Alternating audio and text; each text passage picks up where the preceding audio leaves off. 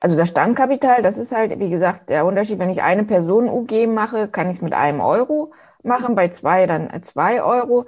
Das ist ein wesentlicher Unterschied. Es geht schneller, die Gründung, weil es da gewisse Vorlagen gibt, die man nutzen kann. Und es ist dann auch kostengünstiger, wenn ich die Vorlagen nehme beim Notar. Startup Schule. Der Podcast für Unternehmer und Unternehmer des eigenen Lebens. Es ist Zeit zum Durchstarten und vielleicht braucht es nur diesen einen Anstoß, der dir deinen unternehmerischen Traum und dein selbstbestimmtes Leben ermöglicht.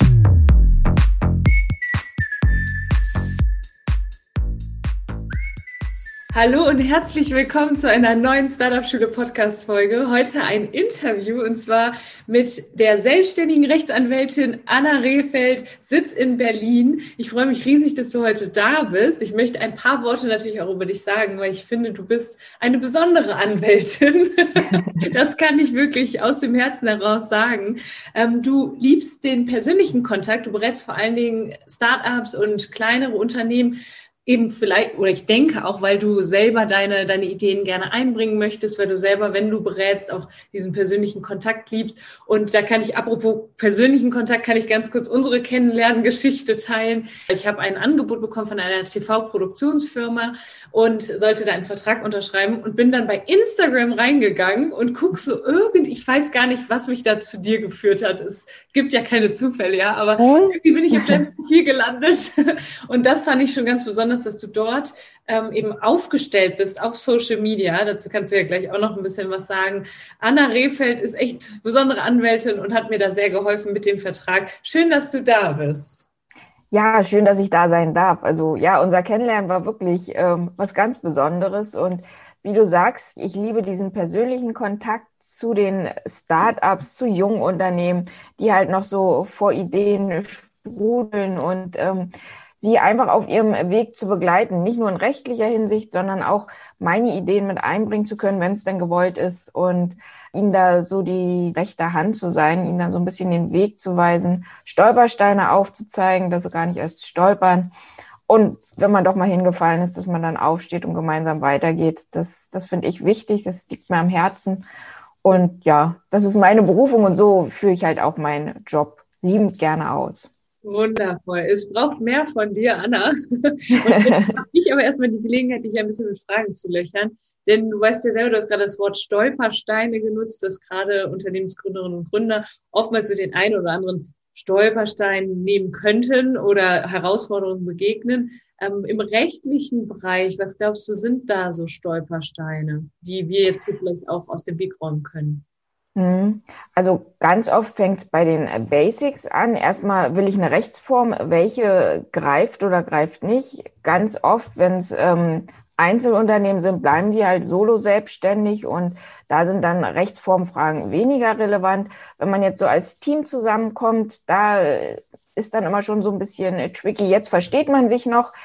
Hm, kommen wir da aber auch in Zukunft drin, dann ist dann die Frage nach der Rechtsform so das erste, der erste Wegweiser, ähm, den man, wo man sich entscheiden muss und da kommt es dann auf die individuellen Vorlieben an. Also beispielsweise jetzt einfach, ich, ich wähle eine GBR, weil wir jetzt Freunde sind, wir haben eine coole Idee, wir machen das.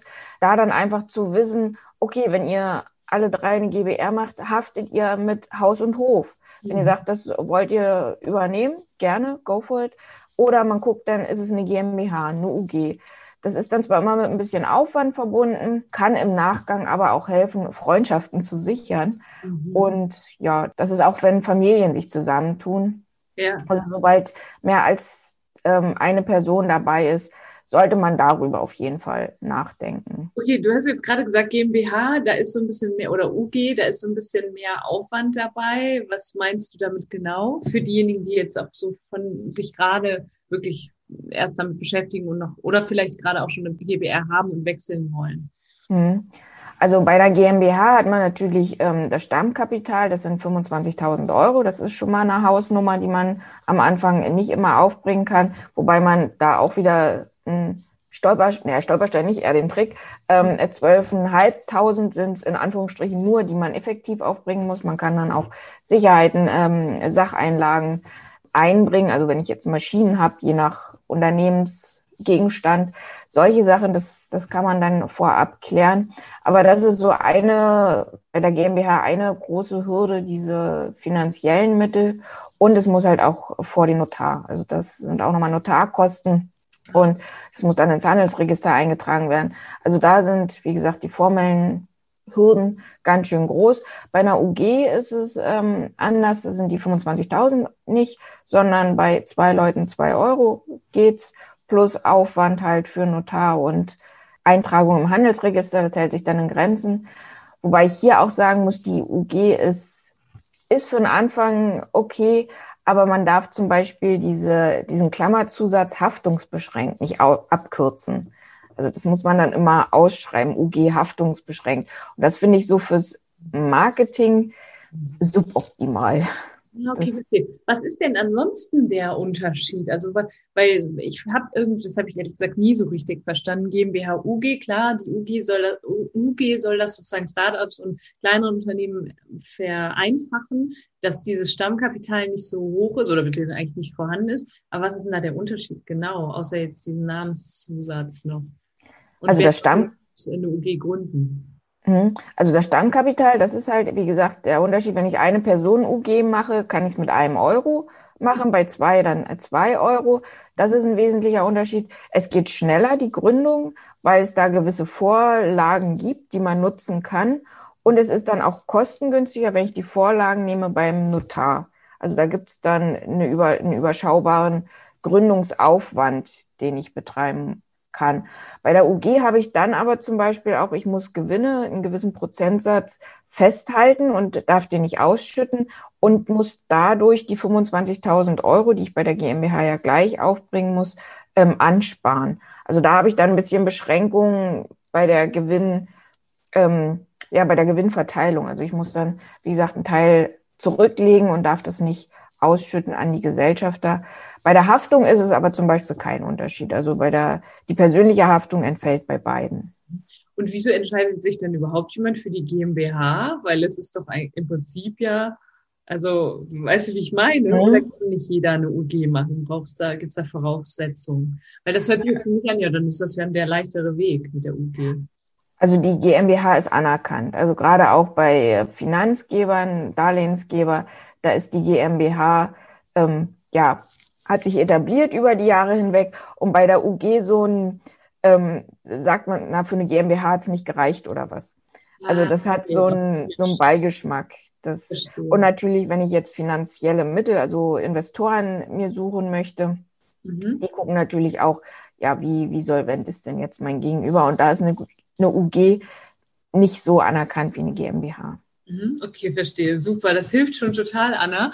Äh, sag mir mal, wenn ich jetzt zum Beispiel länger ein Einzelunternehmen hatte oder vielleicht schon eine GBR und möchte dann mein Unternehmen in eine GmbH oder UG überführen. Ist das problematisch oder ist das ohne weiteres zu machen? Ich kann mir vorstellen, dass hier viele sitzen, die sagen, nee, GmbH am Anfang, das ist mir ähm, ein bisschen zu viel, das ist auch wirkt schon so groß und ich will doch eigentlich nur Lean Startup, ganz kleine Schritte machen. Da gehe ich jetzt erstmal als Einzelunternehmerin oder Unternehmer voran. Ist, das, ist der Wechsel einfach? Also jein. Es kommt drauf an, wie die Juristen so schön sagen. Das hilft ja. immer überhaupt keinem weiter. Ähm, ja, wie, wie groß bin ich? Habe ich jetzt Grundstücke auch oder irgendwelche Maschinen? Also kommt ja dann sicherlich auch auf den Bereich von einem Startup an, die ich mit einbringen muss. Das ist natürlich mit Aufwand verbunden, weil die UG ist eine eigene Rechtsperson, juristisch gesehen, und ist dann ja halt äh, eigenständig. Und das musste ich dann alles übertragen. Wenn ich jetzt aber wirklich jemand bin, der äh, ja ohne großen, große materiellen ähm, materielle Mittel, ja, wie man es nennt, äh, bin, dann geht das relativ problemlos. Ich muss dann gucken, äh, habe ich jetzt bereits bestehende Verträge, beispielsweise mit Telefonanbietern, ähm, wo dann die UG neuer Vertragspartner wird. Da muss ich dann ein bisschen gucken, ähm, wie die Übertragung der Verträge ist, weil es halt eine eigene, eine eigenständige Rechtsperson ist. Ähm, es, es ist aber ja so ansonsten keine großen Hürden. Also gerade bei Verträgen ist es äh, tricky, aber ansonsten kann man da eigentlich relativ problemlos die Neugründung machen. Super. Und ab wann rätst du dann deinen Klientinnen und Klienten dazu, zu wechseln? Also ich meine, Haftung, du hast gerade schon gesagt, du haftest mit Haus und Hof. Das heißt, ab welcher Größenordnung oder würdest du sagen, ganz ehrlich, ich würde es von vornherein zu einer GmbH oder UG machen? Also das kommt wirklich auf den Unternehmensgegenstand an. Weil ich muss sagen, wenn ich jetzt so im Bereich Coaching bin und ähm, solche Startups, da würde ich gar nicht die UG unbedingt empfehlen, weil das Haftungsrisiko doch äh, überschaubar ist. Ja. Und da finde ich, wenn ich jetzt so als ähm, ja, ein Coaching in Anspruch nehmen möchte und sehe da UG, das finde ich irgendwie so distanziert. Mhm. Das, das wirkt bei mir so, also eine gewisse Distanz. Und wenn ich da ein Einzelunternehmen habe und ich weiß, das Haftungsrisiko ist gering, ähm, dann sage ich lieber, lass es beim Einzelunternehmen, das bringt dich im Nachgang näher an deine potenziellen Kunden ran, als jetzt eine UG. Wenn ich aber beispielsweise was produziere, einen Online-Shop habe, ähm, mhm. in den Verkauf gehe, da ist es dann eher schon ratsam, wenn jetzt auch Produktmenge, wenn da äh, Schäden entstehen können, dass man dann wirklich sagt, dann lieber gleich auch von Anfang an eine UG, mhm. um das, das Risiko erst gar nicht aufkommen zu lassen. Und wenn ich sage von Anfang an, ich nehme gleich eine UG, habe ich auch später gar nicht das Problem, irgendwelche Verträge übertragen zu müssen. Mhm, super. Und ergibt es eine Frage noch dazu und dann springen wir mal zum nächsten Thema. Ich finde das selber so spannend. Es ergeben sich ja auch Unterschiede dann in der zum Beispiel, ich finde, als Einzelunternehmer oder Einzelunternehmen ist es recht simpel, die Steuern zu machen. Ähm, du brauchst ja nicht sowas wie eine Bilanzierung, also in dem Sinne, ich glaube, Jahresabschlussbilanzierung oder was das heißt, das wirst du besser wissen. Ähm, da kommt schon ein bisschen mehr Aufwand auch auf einen zu. Ne? Das heißt, wenn ich eine GmbH mache, wäre es schon äh, sinnvoll, auch einen Steuerberater vielleicht zu haben oder jemand, der das für einen macht. Ähm, also ist meine Meinung oder meine, meine Ansicht weil gerade am Anfang werde ich oft gefragt, Herr, aber wie soll ich jetzt erst die Steuern alleine machen, gerade wenn noch Einzelunternehmer sind und äh, wenn jetzt aber gerade der Übergang ist von kleinen Unternehmerin zu Unternehmer zu ähm, normalem Unternehmer, Unternehmerin, dann wird das ja auch irgendwo ein bisschen komplizierter. Und ich sage dann, dann mach es erstmal selber, probier es einmal mit der monatlichen Vorsteuererklärung, mhm. mach es erstmal selber, aber dann such dir wirklich jemanden, damit du weiter im Unternehmen arbeiten kannst und nicht am Unternehmen. Wie ist das denn jetzt mit der GmbH und der OG? Kommt dann noch mehr Aufwand auf einen zu? Ja, also definitiv. Ja. Bei einer GmbH Du hast äh, die Bilanzierungspflicht auch aus dem Handelsregister. Es muss dann auch veröffentlicht werden. Also da ist wirklich ein guter Steuerberater Gold wert. Okay. Und, aber wie du sagst, wenn ich ein Einzelunternehmen bin, Umsatzsteuer monatlich, das ist schon mal gut. Aber richtig ist, arbeite nicht am Unternehmen, sondern im Unternehmen. Das, also das rate ich auch jedem. Ein guter Steuerberater gönnt euch das. Das ist nach hinten raus so viel mehr wert, als sich da noch mit Steuern rumzuplagen. Ich finde es wichtig, dass man es einmal macht, dass man es weiß, wie es geht, also dass man da so ein bisschen auch den Überblick hat, was, was muss ich eigentlich alles an Steuern zahlen. Aber dann lass es Leute machen, die Ahnung davon haben. Das erleichtert dir das Leben und gibt dir halt die, die Kraft und die Energie, dein Potenzial in das zu stecken, wofür du brennst. Also das. Wunderbar. Anna, danke dir dafür schon mal. Wir, wir hopsen mal zum nächsten Stolperstein, würde ich sagen. Und mhm. ich finde das toll, was du machst. Mir wird das gerade auch so ein bisschen bewusst, denn ich bin ja eine Verfechterin des Themas Leichtigkeit im Business, ja. Also ich mhm. mag das ja nicht, dieses 24-7 Hustle du bist nur im Stress und arbeitest nur und siehst irgendwie vor lauter Räumen den Wald nicht mehr das ist, da sage ich ja immer, schau schnell, dass, es, dass du es dir einfach machst. Und dazu trägst du halt gerade bei, ne? dass mhm. viele, viele Dinge leichter werden für Gründerinnen und Gründer oder Unternehmerinnen und Unternehmer. Dann sag uns doch mal, der nächste Stolperstein, den ich mir jetzt mal überlegt habe, wäre ja tatsächlich sowas, wie wenn ich mich jetzt nach außen zeige. Oder magst du selber mal einen Stolperstein noch nennen? Ich, das ist jetzt meine Ansicht, die ich jetzt gerade habe. Hast du noch einen anderen Stolperstein? Genau, dieses nach außen zeigen. Also da sagst du ein, ein Riesenstein, das ist schon Gebirge. Ähm, Wettbewerbsrecht, Markenrechte etc. Das ist wirklich ähm, gerade auch im Marketing. Ähm, da gibt es so viele Stolpersteine, ist Wahnsinn. Und da finde ich es halt wichtig, dass man dann auch sagt, okay, ich, ich habe meine Idee, ich, ich will die nach außen bringen und dass man dann einfach das nochmal abchecken lässt, ähm, kann ich so nach außen gehen. Und wettbewerbsrechtlich kommt es dann wirklich auf die Branche an.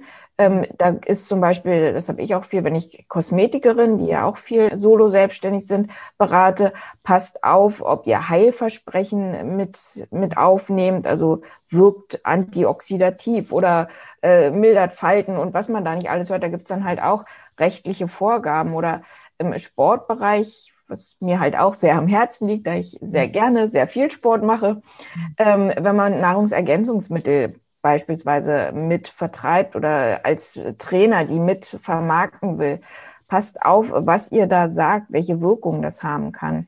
Mhm. Also da muss man aufpassen. Oder auch, wenn ich im Kfz-Bereich kleinere Werkstätten habe und da dann die Frage, ich, ich will jetzt beispielsweise, ohne Werbung zu machen, ähm, sagen, ich repariere VW-Fahrzeuge. Darf ich dann das Emblem von VW benutzen? Also auf solche Kleinigkeiten kommt es dann an. Oder auch wenn ich jetzt im Coaching-Bereich bin, was, was darf ich sagen? Wenn ich Preise auf meine Homepage schreibe, müssen es die Nettopreise sein, muss Mehrwertsteuer dazu. Und solche Kleinigkeiten, das kann dann wirklich zum, zum Fallstrick werden, wenn das abgemahnt wird beispielsweise. Ja, das heißt, du würdest schon sagen, wenn ich jetzt starte, mich einmal wirklich beraten lassen, schlau machen, gerade die Internetpräsenz auch einmal jemandem zeigen, der sich auskennt weil da gibt's ja auch dann Impressum, AGB, was muss da alles drin sein? Wie, genau. was ist so dein Eindruck? Genau, also gerade wenn ich eine Homepage habe, ist, denke ich, heute einfach ein, ein absolutes Muss, ähm, so diese digitale Visitenkarte zu haben. Ja, und da sind dann, sobald ich eine Homepage habe, muss eine Datenschutzerklärung rauf. Und durch die DSGVO, Datenschutzgrundverordnung, das ist ja 2018, ähm, ja, da seitdem noch noch mehr Informationspflichten und Cookie-Banner, die immer so aufploppen, eher nervig sind, als dass sie irgendwas bringen. Aber das ist, glaube ich, ein anderes Thema. Aber solche Sachen, dass man das Grundgerüst richtig hat, Impressum, wie du sagst, ähm, dass das was offensichtlich ist und wenn ich die Konkurrenz habe oder Verbraucherschutzverbände, die sich sehr engagiert auf Homepages rumtreiben und jede Kleinigkeit abmahnen möchten, dass man da erst gar nicht in, in solche ja, Gefilde kommt, dass man es einmal safe hat und dann ähm, sein Business voranbringen kann. Es gibt keine Pflicht, AGB vorzuhalten. Wenn ah. ich einen Online-Shop habe, ist es sinnvoll, die zu machen, weil ich viele Informationspflichten gegenüber Verbrauchern habe, die ich halt sinnvollerweise in AGB mit aufnehme. Aber es gibt keine Pflicht, AGB vorzuhalten. Das, das immer noch. Aber muss ich doch? Nein, muss man nicht. Ähm, Sehr spannend. Das ist schon mal cool. Da lerne ich jetzt auch gerade, weil das ist etwas, wo ich immer gedacht habe, das ist ein Muss. Und das macht es halt gerade einfacher. Ne? Okay, sehr gut. Es kann hilfreich sein, klar, wenn ich eine Vielzahl von Verträgen habe und da man nicht immer wieder alles neu verhandeln muss. Aber wenn ich sage, das ist jetzt ja überschaubar und ich habe keine großen Haftungsrisiken, um die in AGB beschränken zu müssen oder Gewährleistung, solche Sachen, dann muss nicht, gerade auch am Anfang, wenn es um Kosten geht, wenn man darauf gucken muss, muss ich jetzt nicht noch Geld zwingend in AGB investieren. Super, sehr, sehr schön. Das ist schon mal sehr hilfreich. Du hast genau den Stolperstein genannt, den ich im Prinzip ansprechen wollte. Und zwar dieses, wenn ich sichtbar, sichtbar werde, eine Homepage habe, mich nach draußen zeige, was darf oder ja, was darf ich dann beachten? Und ähm, mein der Impuls, der mir dann gerade noch kam, war auch, ähm, wenn ich jetzt anfange, du hast es gerade so schön gesagt, ich möchte ja Kosten sparen möglichst, ja, mich mhm. darauf konzentrieren, mein Business aufzubauen. Ähm, und dann gucke ich natürlich, was kann ich jetzt vielleicht noch noch weglassen, wie erstmal am Anfang kriege ich den Steuerberater, dass ich das erstmal ein paar Wochen selber mache oder ein paar Monate, bis es dann mehr wird, dann auch Geld reinkommt. Ähm, aber dann wirklich einen guten Steuerberater zu nehmen. Auf der anderen Seite gibt es ja zum Beispiel auch die, die Möglichkeit, die Marke anzumelden. Ne? Äh, wie mhm. sinnvoll ist das für jemanden, du hast es gerade angesprochen, Solopreneure, Kosmetiker, die jetzt nicht irgendwie heißen, äh, weiß ich nicht, mir fällt jetzt kein Name für einen Kosmetikbetrieb ein, Kosmetika oder so. Mhm. Das, ähm, wie sinnvoll ist das, wenn ich, dass ich meinen eigenen Namen schützen lasse? Ist das überhaupt sinnvoll? Ähm, und ab wann rätst du dazu? Also zu Beginn es kommt auch wieder drauf an. Es kommt wirklich auf den Unternehmensgegenstand an. Wenn ich mich gleich groß mache, natürlich, weil ich auch groß werden möchte, dann finde ich schon sinnvoll. Da muss es aber auch schutzfähig sein. Da gibt es dann auch ein paar Probleme. Wenn ich jetzt hier beim Kosmetikbeispiel bleibe, ich kann mich für meinen Kosmetikbetrieb nicht Kosmetik schützen lassen. Das ist beispielsweise rein beschreibend.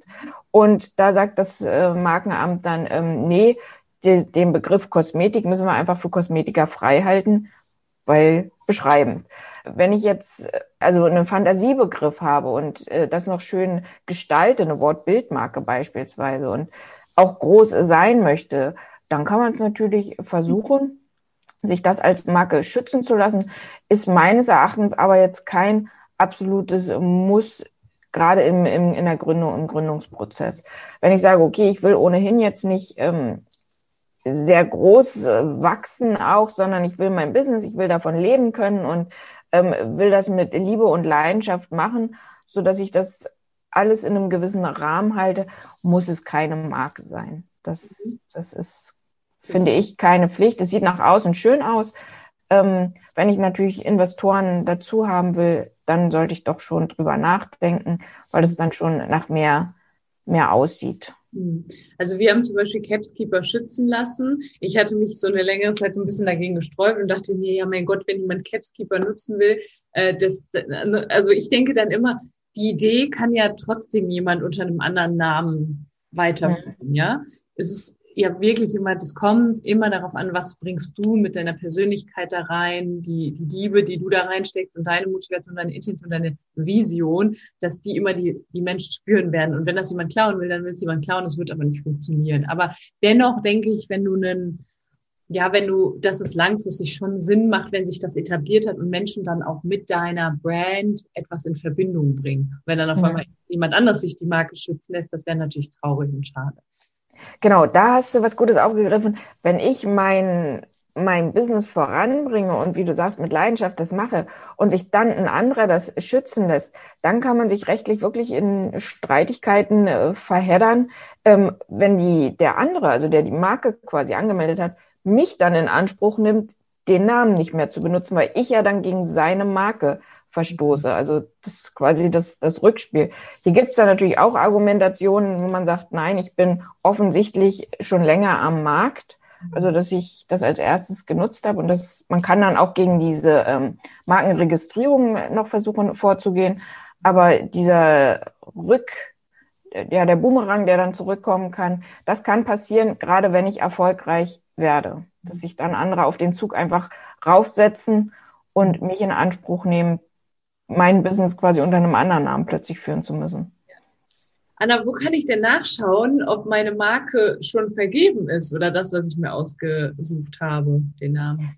Also da hat das Patent- und Markenamt, da hat er eine Suchmaschine, da kann man das eingeben, entweder ob es eine Wortmarke ist, eine Wortbildmarke, kann man einfach den Begriff eingeben und dann äh, spuckt diese Suchmaschine dir das aus, ob es jetzt schon was in diese Richtung gibt, also nicht nur eins zu eins, sondern auch wirklich, ob was Vergleichbares ist. Und man kann auch ansonsten Anwälte haben auch ihre äh, Tools, wo man dann halt nochmal gucken kann. Aber wie gesagt, beim DBMA, das ist einfach mal googeln, mhm. da direkt auf die Seite gehen. Die haben eine Suchmaske und da sehe ich das. Perfekt, wunderbar. Und du hast gerade gesagt Wort und Wortbildmarke. Wortbildmarke heißt dann, ich würde mein Logo mit schützen lassen. Genau. Also manchmal ist es auch so, ich habe ein Wort, was an sich nicht schützend ist, weil es be beispielsweise beschreibend ist und gestalte das aber so kreativ und ähm, ja so individuell, dass ich sage, ich, ich, ich habe das so als Bild. Da ist zwar das Wort erkennen, was rein beschreibend ist, aber durch das Bild, was so penetrant ist, ja, penetrant hört sich jetzt so schlimm an, aber gut gemeint, penetrant, ähm, dass, dass das überwiegt, dass das diese ja. Beschreibung aushält und beim, bei dem Adressaten dann den Eindruck erweckt, dass das Bild mehr, ja. mehr da ist. Und dann kann ich das als Wortbildmarke schützen lassen, was halt als reine Wortmarke nicht geht. Das, das ist halt auch eine Option. Es gibt aber noch ganz viele verschiedene. Es gibt da noch Farbmarken und neuerdings auch Geruchsmarken. Also es gibt da wirklich eine Palette an Marken. Ja, und sich da erstmal durchzu, wie soll ich das sagen, aber durchzukramen durch den Dschungel sozusagen, da würde ich eher sagen, lieber direkt mal zu dir. Wir kommen ja auch gleich noch dazu, wo wir dich denn finden. Ich überlege gerade, was für mich jetzt auch noch so ein Stolperstein gewesen, gewesen wäre oder hätte sein können oder für mich auch immer noch ist. Fällt dir gerade noch was ein? Also ganz oft kommen auch die Fragen, welche Versicherung muss ich denn abschließen? Und da finde ich es halt wichtig, gerade auch als Selbstständiger, auch auf die Altersvorsorge zu achten. Das mhm. fällt immer ganz gerne hinten runter. Finde ich aber einen sehr wichtigen Punkt, den man nicht außer Acht lassen sollte, schon in der Gründungsphase, da ist dann beispielsweise auch die Rechtsform, ja, bin ich jetzt angestellter Geschäftsführer, kriege ich ein Gehalt, ist es was anderes, als wenn ich solo selbstständig bin und ja, das Einkommen da habe. Also solche Sachen und dann auch Versicherung. Das ja. ist, finde ich, sehr wichtig, da vorab zumindest die, die Basis abzudecken. Es kann immer was schiefgehen. Mhm. Und da sollte man nicht überversichert sein, aber auch äh, nicht unterversichert. Das ist mhm. Versicherung, definitiv. Wie sieht es aus mit Verträgen, wenn ich jetzt irgendwie mit, würdest du immer alles vertraglich festhalten? Weil das gerade bei Startups ja oft am Anfang so ist, ach, wir schließen uns mal zusammen im Team und machen so ein bisschen. Willst du von Anfang an anfangen, äh, Verträge einzugehen und aufsetzen zu lassen? Also jetzt so in einem Team, jetzt, das ist immer ein bisschen schwierig, da muss man ein Feingefühl haben, weil es ähnlich wie beim Ehevertrag, das hat dann sowas, das, das schmettert erstmal rein und äh, zerstört so ein bisschen dieses, äh, ja, wir, wir verstehen uns ja. Mhm. Aber auf der anderen Art habt auch im Blick, was in zehn Jahren ist. Also untereinander zumindest, dass man den Rahmen festhält. Gerade wenn ich jetzt auch eine GBR bin oder ja, ein Zweierteam bin, dass man zumindest sagt, wer darf was, ähm, bis zu welcher Grenze beispielsweise kann der jetzt Verträge abschließen, dass man sich da eine, eine finanzielle Grenze setzt und alles, was da drüber ist, da müssen wir beide halt Ja sagen. Also man kann das ja auch äh, vernünftig besprechen. Aber dass man da auch das Haftungsrisiko, da sind wir wieder ähm, ein bisschen runterschraubt, dass jetzt alle Geschäfte über 5000 Euro beispielsweise müssen immer beide zusammen abschließen. Also solche Sachen, dass man das dann mit aufnimmt, ja, das das finde ich wichtig in einem Team und nach außen mit Kunden, da ja, auch da Verträge, hier aber auch mündliche Verträge sind wirksam. Man hat zwar im Streitfall ein Beweisproblem, aber auch wenn es per E-Mail ist oder ähm, über einen anderen Kanal, die, solche Verträge gehen auch. Also man muss es nicht zu formell machen. Wenn es jetzt Coaching ist, beim Online-Shop muss man wiederum gewisse ähm, Vorgaben einhalten, die der Gesetzgeber vorsieht dass man das ähm, ordnungsgemäß macht.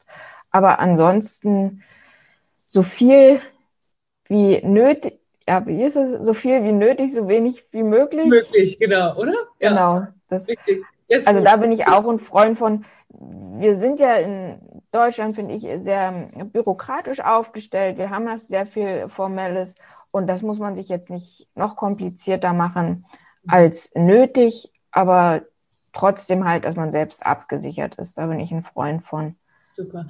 Das ist ja, wenn ich, ich habe im Studium ja auch recht gehabt. Ich war nicht ganz so gut, Anna, deswegen bin ich froh, dass es jemanden wie dich gibt. Äh, es gibt dieses, was du sagtest, die mündliche Absprache oder diese, das ist ja eine mündliche Absichtserklärung, ne? Oder eine schriftliche dann per Mail, dass sowas auch schon gültig ist. Das hatte ich gar nicht mehr so auf dem Schirm, aber da klingelt gerade was bei mir. Also sehr cool. Mhm. Ja. Okay, super, wunderbar. Jetzt habe ich noch eine letzte Frage und zwar, das da werde ich immer wieder gefragt, Thema Werbung kennzeichnen, ja. Also mhm. Instagram zum Beispiel, wenn ich jemand anderen, einen anderen Account zum Beispiel zeige, weil ich mache ja auch häufiger mal so Shoutouts, wenn ich sowas mache, bin ich verpflichtet, die Person zu kennzeichnen als Werbung oder unbezahlte Werbung? Hast du da eine Ahnung? Ja, eine Ahnung, dass es äh, querbeet in der Rechtsprechung gibt, dass es da leider kein einheitliches ähm, Statement gibt, wann Werbung, wann nicht. Ähm, erstmal kommt es darauf an, bist du ein Influencer oder nicht. Dann streiten sich die Juristen schon wieder ab, wann ist man Influencer. Als einfache Leitformel kann man sich merken, dass sobald ich jemanden verlinke, sollte man Werbung dazu schreiben. Mhm. Also sobald, wenn ich jetzt ähm, mein, mein Produkt einfach nur zufällig mit nebenbei abfilme oder jetzt beim Beispiel beim Sport, man sieht, dass ich Nike-Schuhe trage, dann muss ich das nicht als Werbung kennzeichnen. Verlinke ich Nike aber auf meinem äh, Bild oder eine andere Marke, ähm, dann sollte ich Werbung dazu schreiben, egal jetzt, ob ich Influencer bin oder nicht. Ähm, gilt halt auch für andere, die ich verlinke. Da fährt man sicher, wenn man Werbung dazu schreibt. Wenn man jetzt noch seinen Followern zeigen will, ich bin aber nicht bezahlt davon oder mhm. werde dafür nicht bezahlt, kann man Herzensempfehlungen oder Empfehlungen aus Herzen, sowas sehe ich auch ganz oft bei Rezepten. Mhm. Wenn ich dann von einer gewissen Marke die Produkte verwende, kriege aber dafür kein Geld, dann schreibe ich Herzensempfehlungen dahinter. Das mhm. ist wichtig ist aber auch, dass wenn ich das jetzt in Beiträgen mache, Werbung vorne hinzuschreiben. Also nicht erst ganz unten irgendwo in der Hashtag-Wolke Ad oder Werbung dazu irgendwo mittendrin zu verstecken, sondern das sollte dann wirklich vorab plakativ oder bei Rezepten, auch wenn ich dann an einer Stelle das Produkt nehme, da ein Sternchen ranmache und das Sternchen dann vor der Hashtag-Wolke meine Herzensempfehlung mit mhm. dazu schreibe. Das sind so, aber die, die Leitsätze, es kommt dann auf den Einzelfall an, ja. ob Werbung oder nicht. Aber sicher ist, wenn man es wenn man jemanden verlinkt, Werbung dazu zu schreiben. Kann das ja auch irgendwie ganz dezent machen, irgendwie in genau. Story oder so ganz klein ziehen oder so. Hauptsache. Na, zu klein auch wieder nicht. Das, das, also man muss es sehen können. Ähm, ja, also da gibt es dann Spitzfindigkeiten und wer es drauf anlegt, der findet immer einen Grund, jemanden abzumahnen oder da in die Pfanne zu hauen. Ja. Von daher, Herzensempfehlung für dich immer ein ganz gutes ähm, ganz ja. gute, weil wenn ich jetzt kein Geld dafür bekomme oder keine anderen Vergütungen, das ist auch wichtig. Äh, es muss nicht immer zwingend Geld sein, sondern wenn ich jetzt auch umsonst Produkte bekommen würde und die positiv ähm, ja oder überhaupt bewerben soll, dann ist das auch ähm, bezahlte Werbung. Fällt das auch darunter? Super. Ja, ich sage ja immer, wir sind hier alle irgendwie geschützt vor sowas, dass einer äh, einem da irgendwie Ärger machen möchte. Aber ich finde das schon sehr, sehr gut, dass du das jetzt auch gesagt hast und vor allen Dingen auch Licht ins Dunkel bringst, ne? weil keiner irgendwie so richtig Bescheid weiß. Ähm, mhm. Ähm, das zu machen macht schon, schon Sinn, ja. Und gerade wenn es auch so, ja, wenn das so, so ein bisschen plakativ schon fast ist, ne? Also auch gerade, gerade, ähm, Influencer, also zum Beispiel bei mir ist es ja auch so, ne, dass ich manchmal Produkte geschickt bekomme und da kein Geld für bekomme, sondern einfach das dann zeige und weil ich das wirklich toll finde, das Produkt selber auch nutze. Und da schreibe ich es auch immer mit dran. Das ist mhm. Was genau. vielleicht auch gut ist, noch zu wissen, wenn es jetzt offensichtlich ist, dass, ähm, dass das Werbung ist, dann brauche ich es nicht schreiben. Also wenn ich jetzt auf meinem Kanal sage, meldet euch bei mir, wenn ihr Rechtsfragen habt, dann ist das für jeden klar, dass ich Werbung für mich selbst mache als meine Tätigkeit. Da muss ich nicht noch Werbung dazu schreiben. Also wenn ich jetzt auf meinem ähm, Start-up-Kanal Werbung für mich selbst mache, muss ich nicht Werbung machen, auch wenn ich mich dann selbst verlinke, dann ist das offensichtlich, dass das Werbung ist, dann braucht es auch nicht. Wunderbar, super. Also, das waren für mich so die, die, die größten offensichtlichsten Stolperfallen eines Gründers oder einer Gründerin und finde ich ganz, ganz toll, dass du uns da die Tipps gegeben hast, Anna. Ich weiß ja, dass du nicht nur Rechtsanwältin bist, sondern auch super gerne Sport machst, das du zeigst. Ähm, und meine Frage am Ende in den Interviews ist immer, warum bist du nicht nur Unternehmerin, sondern auch Unternehmerin deines eigenen Lebens? Hast du da eine Antwort parat für uns? Also Unternehmerin meines eigenen Lebens, weil ich meiner Intuition folge, das mache, was mir Spaß macht, ähm, ohne darauf zu achten oder mich davon abhängig zu machen, was andere davon halten. Also das, das ist mein absolutes, ich folge meiner Intuition und mache das, was mich glücklich macht. Toll. Das ist schön. Und du bist also auch von mir kriegst du jetzt das Abzeichen Unternehmerin des eigenen Lebens. Äh, ich finde das auch wirklich klasse. Da habe ich ja am Anfang schon gesagt, so schließt sich der Kreis, dass du da einfach auch auf Instagram aktiv bist, dass du auch ins Netzwerken gehst. Ne? Also überhaupt nichts von diesem, ich weiß gar nicht, ob es das noch gibt, aber damals war immer so Klischee, Anwalt in seiner Kanzlei, sitzt am Schreibtisch mit einem Anzug, ne? genau wie bei dem Unternehmer oder der Unternehmerin auch. Unternehmerin gab es wahrscheinlich gar nicht so das Bild. Ähm, und wir räumen damit auf und du auch, dass du da so, so offen bist. Und ich freue mich riesig, dass wir uns kennengelernt haben und dass du hier dein Wissen geteilt hast. Vielen, vielen Dank, liebe Anna. Ja, ich habe zu danken. Ach, sag doch ganz schnell, wo finden wir dich denn? Am besten in, auf Instagram und wahrscheinlich auf deiner Homepage, richtig? Genau, auf Instagram bin ich ra-anna-refeld mhm. zu finden und auf meiner Homepage www.ra-refeld.de. Rehfeld immer mit DT, also Reh das Tier und Feld mit DT und oder einfach mal googeln. Super, wir packen das auf jeden Fall aber auch in die Show Notes, sodass keiner irgendwie Probleme haben sollte, sollte dich zu finden. Danke, Anna, dass du da warst. Ich habe zu danken.